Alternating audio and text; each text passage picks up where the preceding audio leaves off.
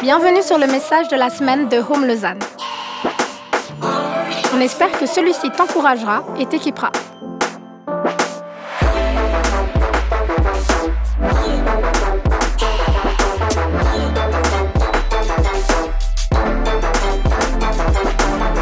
Pour plus d'informations sur notre Église, n'hésite pas à visiter notre site internet sur www.homelausanne.ch.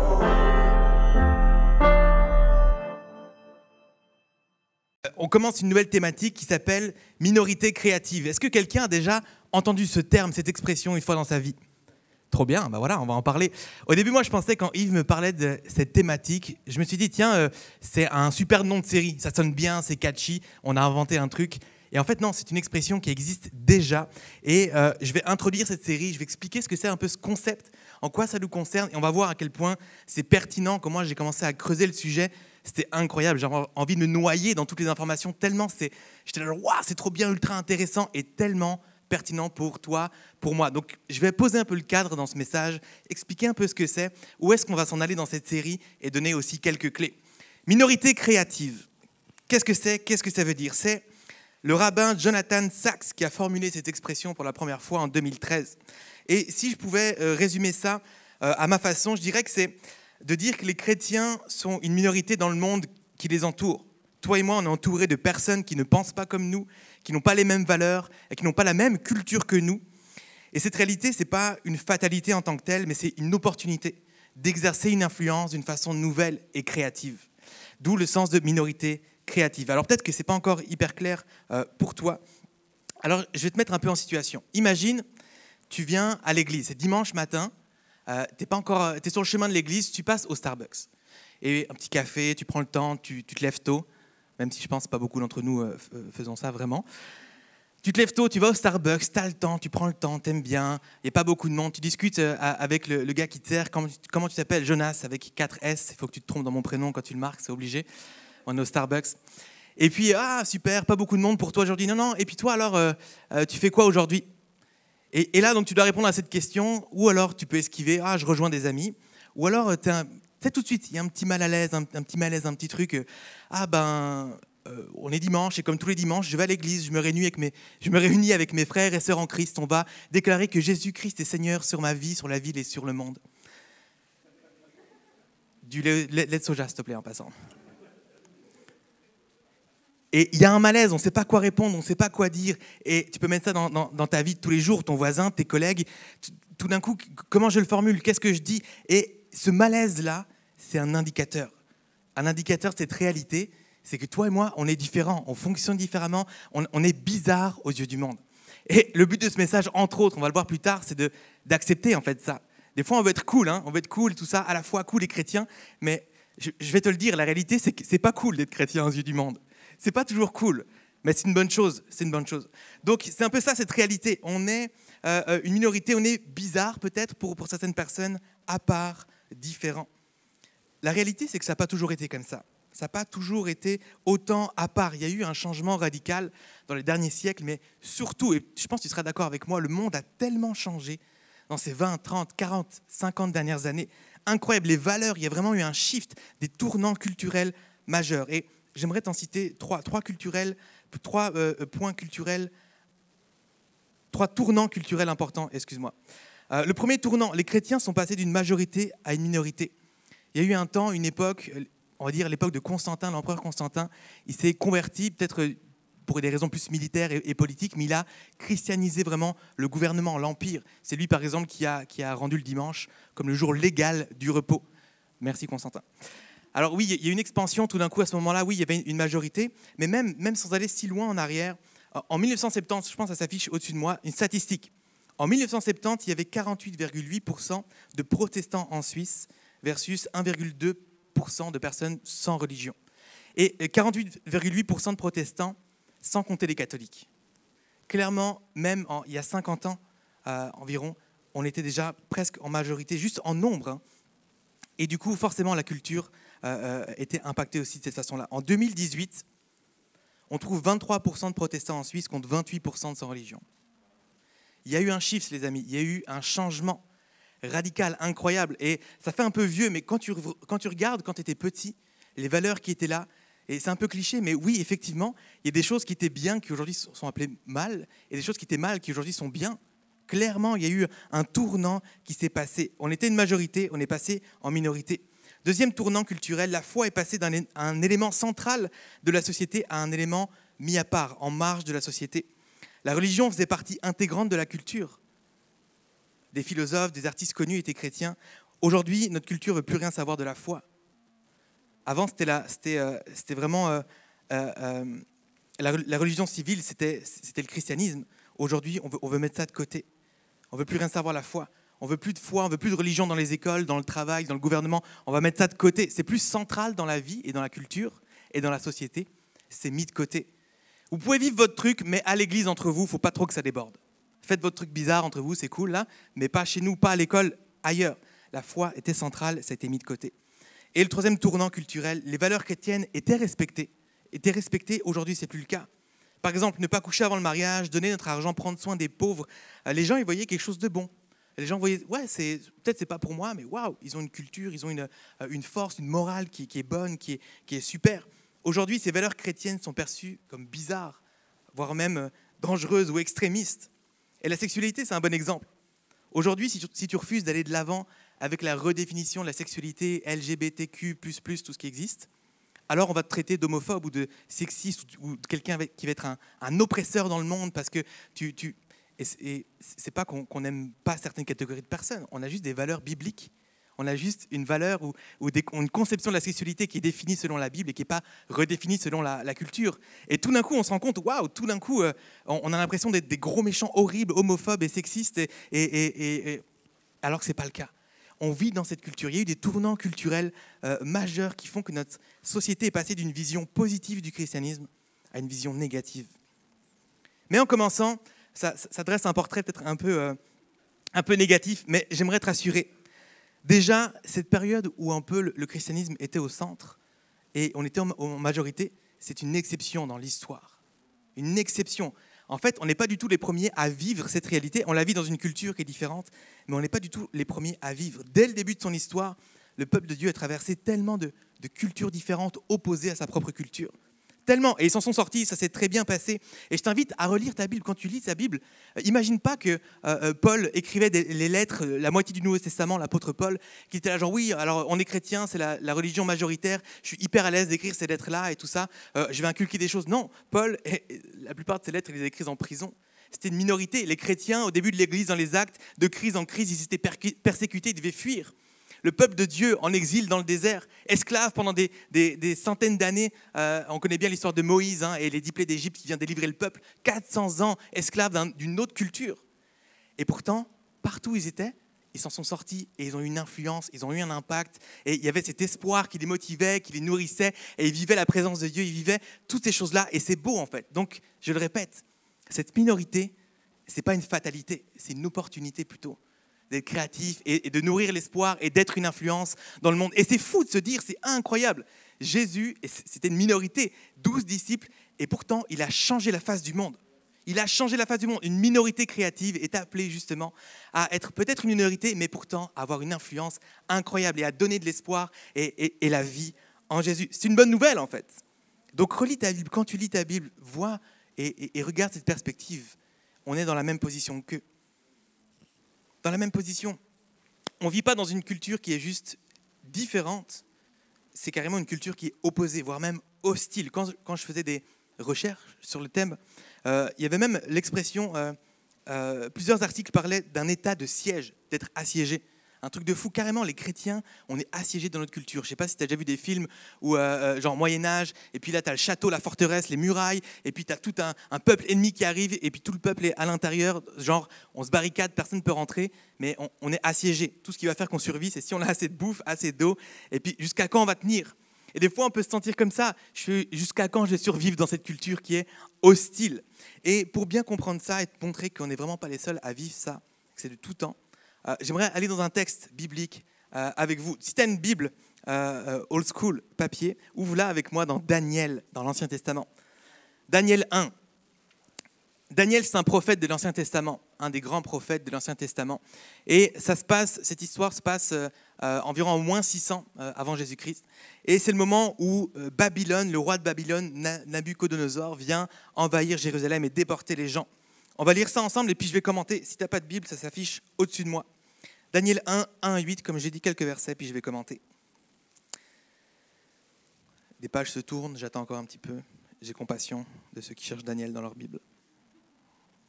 La troisième année, verset 1, la troisième année où Joachim est roi de Juda, Nabucodonosor, le roi de Babylone, vient attaquer Jérusalem. Je fais une petite parenthèse, Nabucodonosor, Nebuchadnezzar, il y a mille noms différents. Si je galère à le dire, on parle de la même personne, ok? Nabucodonosor, Nabu, ok? Le roi de Babylone vient attaquer Jérusalem. Le Seigneur livre Joachim, le roi de Juda, au pouvoir de Nabucodonosor. Il le laisse prendre une partie des ustensiles sacrés du temple de Dieu. Nabucodonosor emmène des prisonniers à Babylone et il met les ustensiles dans le temple de ses dieux, dans la salle du trésor. Qu'est-ce qui se passe ici? Le peuple de Dieu se fait attaquer. Ils sont à Jérusalem et sont attaqués par le roi de Babylone, en fait l'empire babylonien. Et euh, oui, il vient voler des choses, mais là c'est tout un peuple. C'est pas juste, c'est, juste dit. Euh, le roi il emmène des prisonniers avec lui, mais il emmène quasiment tout le monde. C'est quasiment 10 000 personnes qui doivent quitter leur pays. On ne se rend pas toujours bien compte. Ah oui, ils sont partis, ils sont allés ailleurs. Imagine, quitter ton pays, quitter ta patrie pour aller environ 1000 km de là. Euh, j'ai regardé, c'est 800 km à vol d'oiseau, mais je crois qu'il n'y avait pas encore d'avion à l'époque. 1000, 1000 km, changer de pays complètement, changer de culture, c'est complètement ailleurs. Ils deviennent prisonniers. C'est pas un Erasmus, tu vois. Euh, c'est pas un voyage scolaire. Ils sont prisonniers, ils sont obligés de partir, euh, ils sont fait détruire, piller, le temple est détruit, et doivent quitter leur chez eux, aller dans une autre patrie. Verset 3. Ensuite, le roi donne cet ordre à Ashpenaz, le chef du personnel, le gars des ressources humaines. Parmi les Israélites, choisis quelques garçons de la famille du roi et de famille noble. Ces jeunes gens ne doivent avoir aucun défaut physique. Ils doivent être beaux, euh, remplis de sagesse, instruits et intelligents. Si tu es une fille célibataire, tu dis Amen. Ainsi, ils pourront entrer à mon service dans mon palais. Ils apprendront l'écriture et la langue des Babyloniens. Chaque jour, ils recevront la même nourriture et le même vin que moi. Leur instruction durera trois ans. Ensuite, ils entreront à mon service. Parmi tous les gens déportés, le roi veut mettre plusieurs personnes à son service. Donc déjà, imagine, ces gens-là, ils quittent leur patrie, peut-être qu'ils sont avec leur famille, et là, ils doivent même quitter leur famille, leur peuple, pour aller carrément au service du roi, quasiment seuls, en fait, dans cette nouvelle culture. Et là, le texte nous dit qu'ils doivent non seulement apprendre une nouvelle langue, parler, écrire, ils doivent maîtriser cette langue-là. La, culture, la, nouvelle culture hostile, différente, et ceux qui les ont attaqués, complètement à l'opposé. Ensuite, tous les jours, ils vont manger une nouvelle nourriture, la même que le roi et le même vin. Et après, c'est trois ans de formation comme ça, d'instruction avant de se mettre. C'est vraiment un formatage. Les gars, vous allez changer de culture. On va vous imposer notre culture. Et c'est pas fini. Verset 6. Parmi les jeunes gens choisis, il y a Daniel, Anania, Michael et Azaria. Ils sont de la tribu de Juda. Le chef du personnel, encore lui, leur donne de nouveaux noms. Daniel reçoit le nom de Beltassar, Anania celui de Shadrach, Michael euh, reçoit le nom de Meshach et Azaria celui de Abednego. Le changement de culture n'est pas assez violent, on va carrément te donner un nouveau nom, une nouvelle identité. On va t'imposer de fond en comble, de marteler pendant trois ans une nouvelle culture jusqu'à ce que tu l'adoptes et que tu sois vraiment, que tu vives cette nouvelle culture. Incroyable à quel point le changement pendant trois ans était intense. Et des fois, nous, on, on peut se sentir exactement comme ça, face à une culture tellement imposante.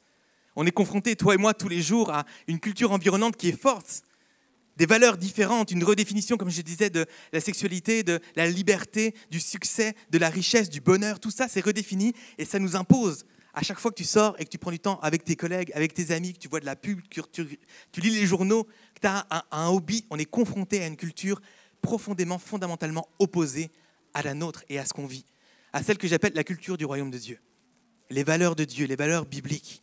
On est assiégé, on vit là-dedans. La bonne nouvelle pour ceux qui connaissent bien l'histoire de Shadrach, Meshach et Abednego, c'est que tu peux vivre là-dedans et quand même être une influence et changer les choses. Ça, c'est la bonne nouvelle de la minorité créative. La question qui se pose dans, cette série, c'est comment vivre en chrétien dans un monde non chrétien? Ça, c'est vraiment la question de la série. C'est comment on fait ça? Alors qu'il y a ce malaise quand tu dis que tu es chrétien, alors qu'il y a ce malaise quand tu cherches à évangéliser, qu'on est maladroit, qu'on essaie de, trouver les bons mots, les bonnes paroles, de témoigner, on, dit des choses, des fois on les lance, on n'ose pas parler. Il y a ce malaise qui est là, on est dans cette culture tellement différente. Comment on est censé vivre ça?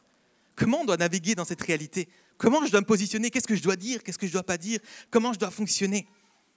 Et cette série, c'est pour ça que je te dis, elle est pertinente. Et, je trouve que c'est tellement une bonne nouvelle d'être une minorité, mais que ce n'est pas une fatalité. C'est une opportunité. On va naviguer ensemble là-dedans, ça vous, tente? Yeah. Alors aujourd'hui, je vais commencer à répondre un peu à ces questions avec quelques clés. Il y a des choses qu'il faut faire et des choses qu'il ne faut pas faire. Et on va commencer avec des choses qu'il ne faut pas faire. Quand on se trouve dans une culture justement environnante, hostile à Christ et à ses valeurs, on a deux réactions possibles, deux tendances naturelles opposées. Le premier, c'est de vouloir conquérir le monde. Donc ma première clé, ne pas conquérir le monde. ne pas conquérir le monde. Ça nous arrive de vouloir regagner le monde, de convertir le monde. On veut être en majorité, on veut que le christianisme règne sur le monde. Je me bats contre la culture, je me positionne comme un ennemi de la culture. Et je vais imposer mes valeurs, je vais imposer ma culture à la société pour qu'elle devienne chrétienne. Tu te dis, ah bon, c'est pas ça qu'on est censé faire? Jésus n'a jamais rien imposé à personne quand il était sur terre. Il n'a jamais rien imposé. Et d'ailleurs, tu sais quoi, même les Juifs, avant que Jésus arrive, ils attendaient le Messie. Il y avait des prophéties, une annonce. Le Messie va arriver, il va venir nous sauver. Et eux, ils interprétaient ça comme, beaucoup en tout cas, interprétaient ça comme, oui, il y a quelqu'un qui va venir nous, nous libérer de l'oppression romaine. Il va renverser le gouvernement et mettre le peuple de Dieu à la tête du gouvernement, et ce sera vraiment une majorité chrétienne. Beaucoup pensaient ça. Jésus, je crois qu'il a révolutionné la sphère religieuse, mais il n'a pas révolutionné le gouvernement. Je crois qu'il a une influence. Je crois qu'il voulait avoir une influence sur le gouvernement. Je crois qu'il voulait des changements dans le gouvernement. Est-ce qu'il a permis qu'il euh, n'y ait plus d'esclaves? Non, mais il a voulu euh, donner quelque chose, une nouvelle position aux esclaves. Est-ce qu'il a changé le statut de la femme? Non, mais je crois que dans son comportement vis-à-vis des femmes, il a exercé un changement dans la culture. Il n'a jamais rien imposé. Il n'a jamais caché ce qu'il pensait. Ça n'empêche pas que Jésus était très clair et qu'il a dérangé plein de gens. Jésus, je crois que c'est le gars qui a mis le plus de malaise sur terre, sans doute. Clairement, il a mis des malaises, il a saoulé des gens, il a dérangé, oui, par ses valeurs qui étaient différentes, mais il n'a jamais rien imposé. Il n'a jamais rien, il a jamais obligé les gens en fait à le suivre. Il a mis des standards et c'est tout. On ne peut pas forcer les gens à devenir des disciples volontaires, ça marche pas. Être disciple, c'est volontaire, on ne peut pas forcer. Trop souvent, on essaye de défendre Dieu, défendre la culture, mais je crois que Dieu il est assez grand qu'il n'a pas besoin qu'on le défende. Il n'a pas besoin qu'on le défende. Dieu s'occupe de lui-même. Il s'occupe de se défendre et, il n'a a rien à prouver à personne. On prend un peu à cœur cette mission euh, euh, euh, et d'ailleurs on en fait notre mission. Mais tu sais quoi? C'est pas ta mission à toi. C'est même pas la mission de l'Église. C'est la mission de Dieu. On n'est pas là pour notre mission. Ouais, je rentre en guerre et puis c'est parti. Oui, il y a un combat spirituel, mais la mission de Dieu, c'est pas d'imposer, de forcer. La mission de Dieu, c'est une mission de rédemption. Il veut sauver le monde. Il veut sauver l'humanité. Il veut pas. Et d'ailleurs même, le plus grand commandement de toute la Bible, hein, il y euh, euh, ouais, résumé. Tous les commandements sont résumés en, en, deux commandements. Est-ce que c'est impose le christianisme à ton prochain? Aime ton prochain comme toi-même. Aime Dieu et aime ton prochain comme toi-même. Je crois que notre mission, c'est pas d'imposer une culture, de vouloir gagner le monde, de conquérir le monde, de convertir le monde. On veut que les gens viennent à Dieu, mais pas pour être une majorité, mais pour qu'ils soient en relation avec Dieu, pour qu'ils soient rachetés, pour qu'ils soient sauvés, pour qu'ils vivent la vie éternel. C'est la mission de Dieu à laquelle il nous invite à participer. Mais ce n'est pas notre mission à nous. Il ne nous a jamais demandé d'être des conquérants, mais d'être des disciples. Vis tes valeurs, mais ne les impose pas. Ne te soumets pas aux valeurs du monde, mais ne soumets pas le monde à tes valeurs. Tu ne peux pas soumettre le monde. C'est Jésus qui fait ça. L'Église devrait être un partenaire sur lequel la société s'appuie plutôt qu'un ennemi duquel elle devrait se méfier. Et je crois que ça devrait être pareil pour nous. Les gens, est-ce qu'ils se méfient de nous? Est-ce qu'ils ont peur de nous? Est-ce qu'ils nous voient comme agressifs? Ou au contraire, ils voient qu'ils peuvent s'appuyer sur nous, qu'il y a quelque chose à apprendre? Il ne faut pas conquérir le monde, les amis. Aimons le monde, prenons soin du monde, cherchons le bien du monde. Et j'aimerais tellement aller dans, Jérémie 29, mais, mais je n'ai pas le temps et je pense qu'on abordera ça dans, dans un des messages. Euh, Jérémie, c'est celui qui, dans la déportation, est resté. Il y a un petit groupe de personnes qui est resté, les vieux, ceux que le roi voulait pas. Et Jérémie, d'ailleurs, il y a un livre qui s'appelle Les Lamentations dans la Bible. Eh ben, tu comprends pourquoi. Jérémie, il est resté et il se lamente. On s'est fait attaquer, on n'est plus que des petits vieux, des malades entre nous. Et ça, c'est les lamentations, mais Jérémie va écrire justement à ceux qui sont à Babylone, qui sont déportés. Cherchez le bien de la ville, priez pour la ville, euh, bâtissez des maisons. On est censé, censé être là dans le monde, à agir, à aimer. Et ça, ça vient sur ma deuxième clé, deuxième point. Le deuxième réflexe qu'on peut avoir c'est de se dire, moi, je vais me séparer du monde. Le monde est mauvais, la, culture est hostile à la mienne, je vais m'en séparer. Non, ne pas se séparer du monde, c'est ma deuxième clé. Ne te sépare pas du monde, ne te coupe pas du monde. Des fois, on a peur d'être influencé. On pense justement que c'est mal, c'est hostile. Alors, c'est quoi? Je vais, être bien dans mon état de siège. Je vais rester entre moi, dans mon truc, entre nous les chrétiens, on va être bien. Et puis, je me sépare du monde qui est mal, qui est mauvais. Les champions du monde pour ça, je pense, en tout cas un bon exemple, c'est les Amish. Nos amis les Amish. C'est tellement mauvais qu'ils sont dit on va, on va créer notre culture, notre société, on fait notre truc à nous, on est, on est coupé, on ne sait pas ce qui se passe, les gens ne savent pas ce qui se passe, on est bien. Le problème là-dedans, de un, c'est que ce n'est pas biblique. De deux, c'est qu'ils n'ont aucune influence sur le monde. Ils n'ont aucune influence sur le monde. Ils ne peuvent pas changer le monde. Et trois, c'est que pour eux, c'est une fatalité, ça veut dire. Cette minorité, c'est une fatalité, je, le répète. Ça veut dire que leur regard sur le monde, c'est un regard de désespoir. Alors que nous, en tant que chrétiens, en tant que, disciples de Jésus, on a un espoir en fait.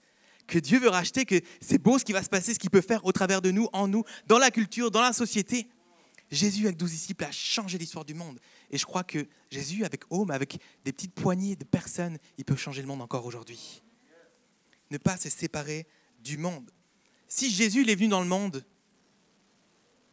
c'est que nous, on doit aussi être dans le monde. Et puis je pense qu'il y a un message qui sera aussi donné sur le fait que c'est un verset hein, qui dit que on n'est pas du monde, mais pourtant on est placé dans le monde. On a un rôle à jouer. On a vraiment un rôle à jouer.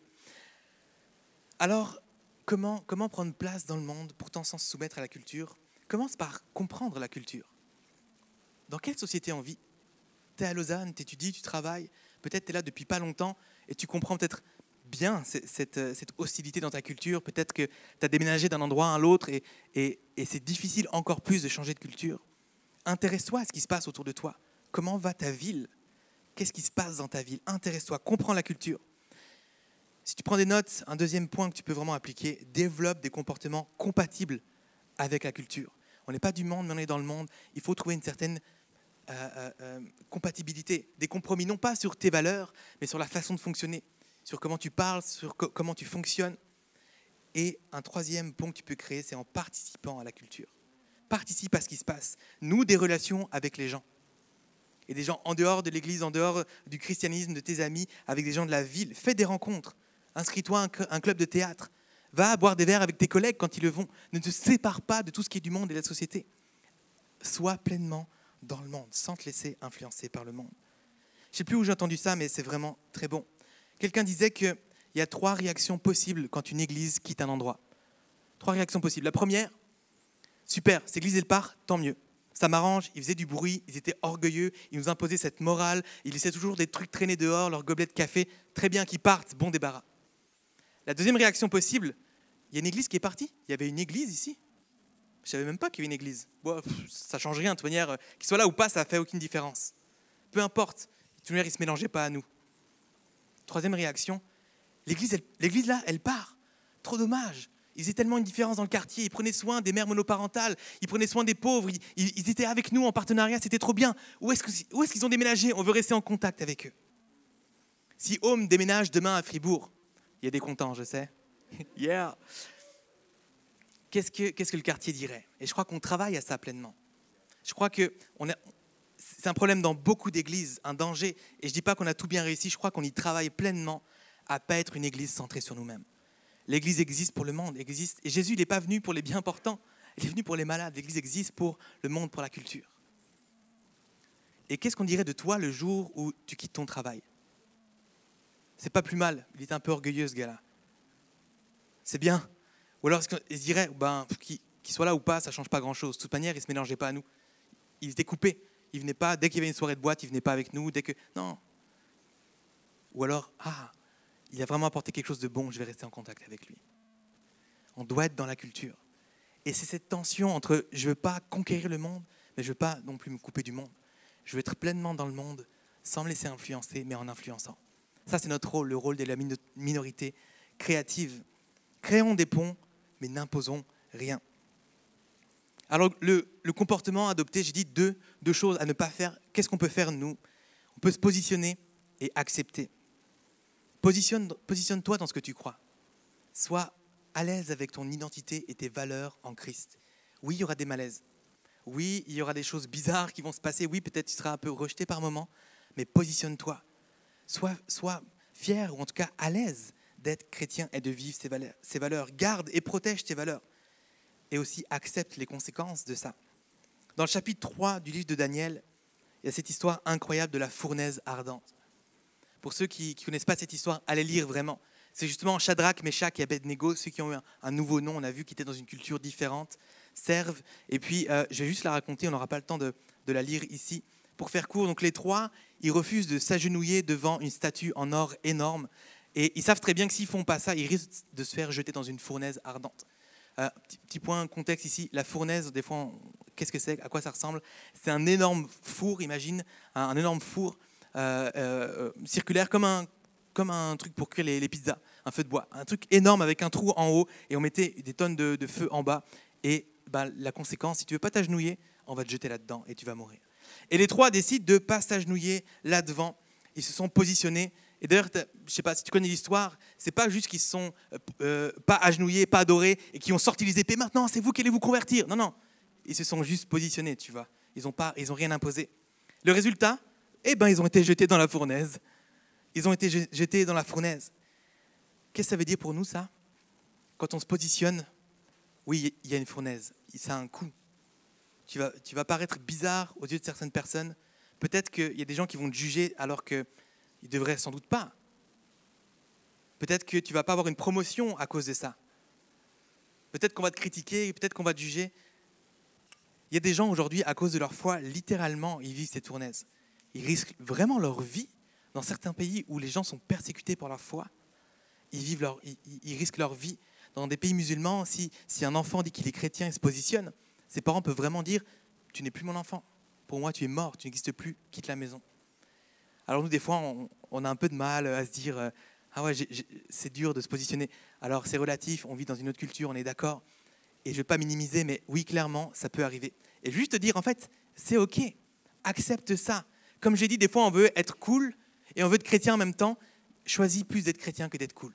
Euh, je crois qu'on peut avoir un certain style, on peut se fondre dans, dans, dans, la masse en partie, mais il va souvent y avoir un moment où il va falloir que tu te positionnes en fait, dans ce que tu crois, dans tes valeurs. Et je parlais de la sexualité justement.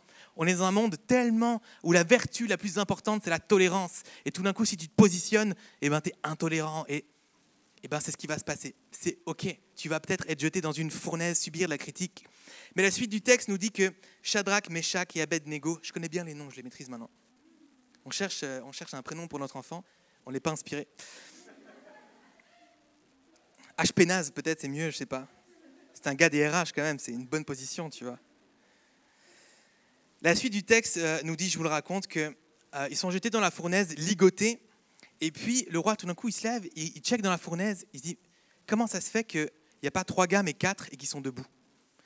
Et en fait, alors, euh, en fonction des interprétations, cette quatrième personne, certains vont dire c'était une, figuration de, de, Jésus, d'autres vont dire c'était un ange, un être spirituel, c'était en tout cas un envoyé de Dieu, peu importe, un envoyé de Dieu. Et je veux te dire ce matin que peut-être tu vas vivre la fournaise en te positionnant pour Jésus, mais Jésus, il est avec toi. Jésus va se tenir avec toi, il va se tenir pour toi. Tu pourras être debout dans cette fournaise. Et on a chanté ce matin, il est avec moi dans le feu. Il est avec moi, il sera avec moi dans le feu, dans les tempêtes.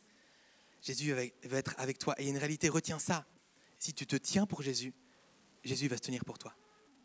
Jésus va être avec toi dans les tempêtes et dans le feu. Et la bonne nouvelle, c'est qu'à la sortie de la fournaise, le roi va dire, bon, vous amusez bien dans le feu, sortez de là maintenant. Tout le monde constate que les habits ne sont pas brûlés, qu'ils sentent même pas la fumée. C'est un miracle incroyable. Et le roi va dire Ok, je reconnais que votre Dieu, c'est le seul Dieu, le vrai Dieu. Et il va s'adresser, il faut dire, l'empire babylonien, c'était l'empire tellement le plus répandu qu'il y avait. Et le texte dit, euh, euh, qui, fait émettre un, avis à tous les peuples, de toutes les nations, de toutes les langues. Il s'adresse à tout le monde pour dire Reconnaissez que le Dieu des Juifs, de Shadrach, Meshach et Abednego, est le seul vrai Dieu. Il change les lois. Waouh Ils n'ont rien imposé, ils étaient dans la culture, ils se sont positionnés ils ont créé une influence incroyable, incroyable dans tout le monde. Positionne-toi. Et je ne peux pas te garantir qu'à chaque fois, les gens vont se convertir, que tu vas changer tout le monde. Non, c'est pas vrai, mais positionne-toi et, Dieu sera avec toi. Et des fois, on se positionne, ça crée une question, une position, une, réflexion. Et une position à la fois, on peut, on peut influencer les gens autour de nous. Se positionner, c'est ne pas adopter le comportement du monde. Se tenir dans ses valeurs. Souvent, oui, c'est créer un malaise, c'est prendre un risque, c'est de se mettre en difficulté, mais c'est aussi créer une influence, amener un changement. Et une des clés, c'est d'accepter cette réalité. Si tu dis, je crois en Jésus, je crois en son plan rédempteur pour ma vie et pour le monde, alors oui, tu es bizarre, accepte ça. Tu es différent, accepte-le. C'est OK, c'est tout à fait OK. On sera toujours amené à choisir, comme j'ai dit, entre être cool ou se, tenir pour ses valeurs. Ça a un coût, mais ça en vaut la peine. Et peut-être que pour toi, c'est le moment aujourd'hui de lâcher prise sur, euh, sur un espèce de faux espoir qu'un jour, on va regagner le monde et conquérir le monde. Et que tu espères ça et que tu mets tous tes efforts là-dedans, lâche prise là-dessus. Peut-être il faut que tu fasses la paix avec ça et que tu guérisses de ça ou que tu es en colère ou j'en sais rien. Jésus, il n'est pas venu pour imposer un christianisme. Il a amené une nouvelle culture, on veut vivre cette culture du royaume et influencer le monde de cette façon. Se couper du monde ou, se séparer du monde, peut-être c'était ton moyen, mais faut, que tu, il faut que tu guérisses de ça. Il faut que tu acceptes que ça ne peut pas être ça. On vit dans cette tension, c'est délicat à naviguer, mais je veux le répéter encore et encore, ce n'est pas une fatalité, c'est une opportunité. C'est là où Dieu nous a placés. Cette série, c'est une bonne nouvelle. Les disciples de Jésus ont quasiment toujours été en minorité. Ils ont toujours su survivre et influencer la culture environnante. J'aimerais terminer avec une petite euh, illustration, un petit témoignage personnel. J'ai déjà parlé de l'armée ici, une expérience d'armée, ça m'a marqué quand même. Euh, l'armée, c'est vraiment un milieu beaucoup d'hommes. Malheureusement, pour les filles, souvent, c'est pas des bonnes réputations quand elles vont là-bas. Et euh, j'avais de la chance, honnêtement, j'avais de la chance. Il n'y avait pas beaucoup de gens qui avaient des smartphones, c'était pas très développé, parce que oui, je suis plus tout jeune.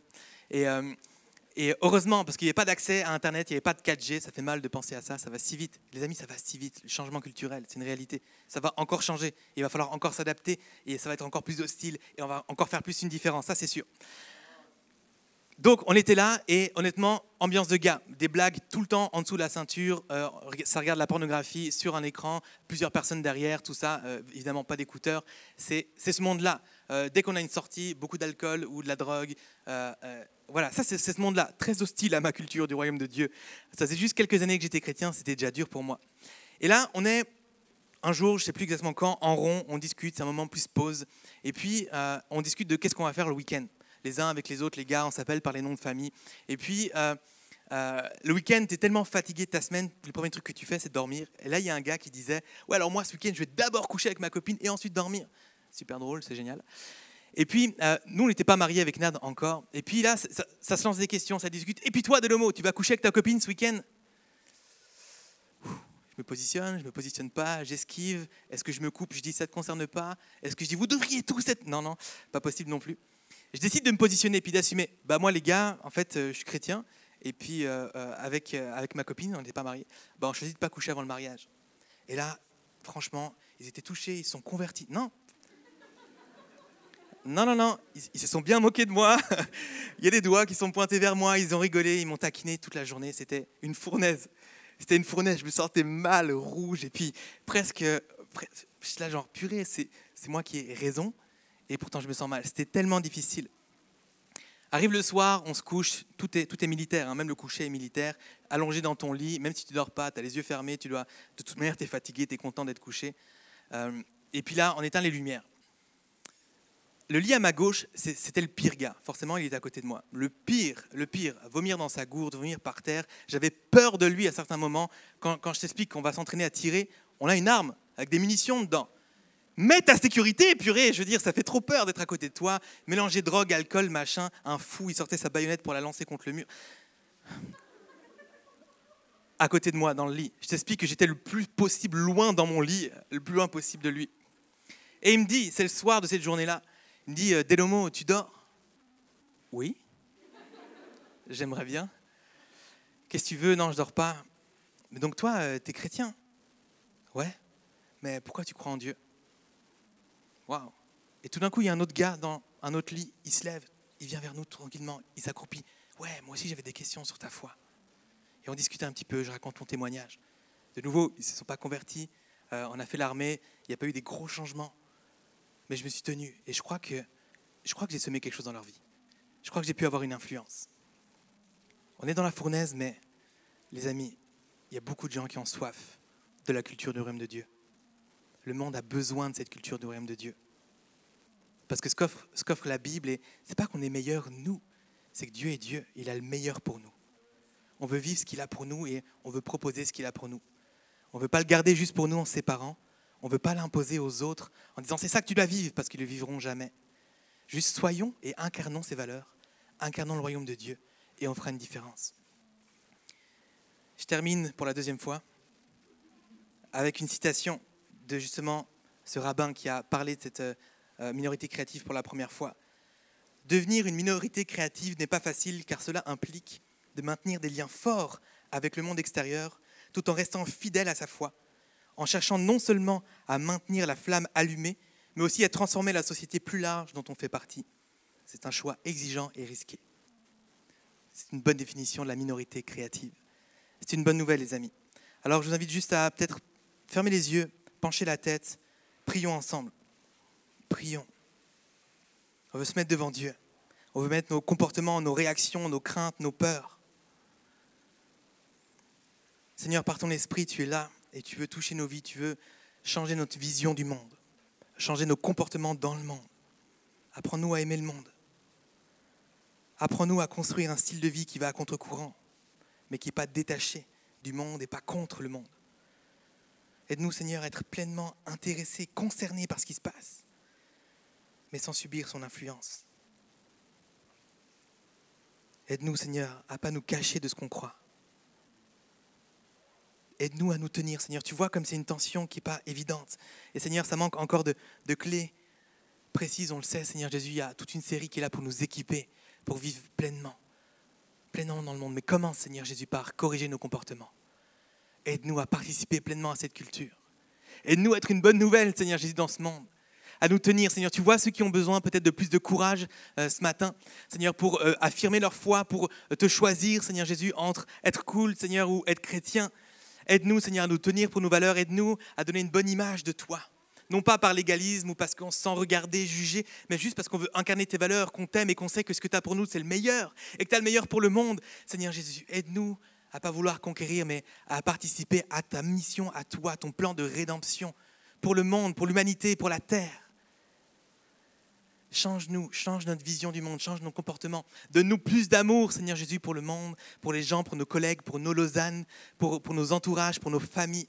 Aide-nous, Seigneur, à survivre dans cette culture différente, à naviguer là-dedans, sans être influencé, mais en donnant cette influence. Merci Seigneur, parce que l'Église est une minorité créative. Elle est une minorité qui apporte un changement. Aide-nous à Home aussi, à nous adapter à tous les changements qu'il y a encore et encore, comme le Covid, Seigneur, afin de trouver des manières, Seigneur, smart, intelligentes, créatives, de continuer à être l'Église et de porter une influence sur le monde. Merci Seigneur, car ton plan est bon. Tu veux nous sauver, nous, prendre soin de nous. Seigneur, on veut te rendre toute la gloire ce matin.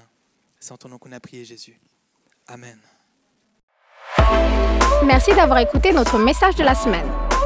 Pour plus d'informations, n'hésite pas à visiter notre site internet sur www.romelausanne.ch.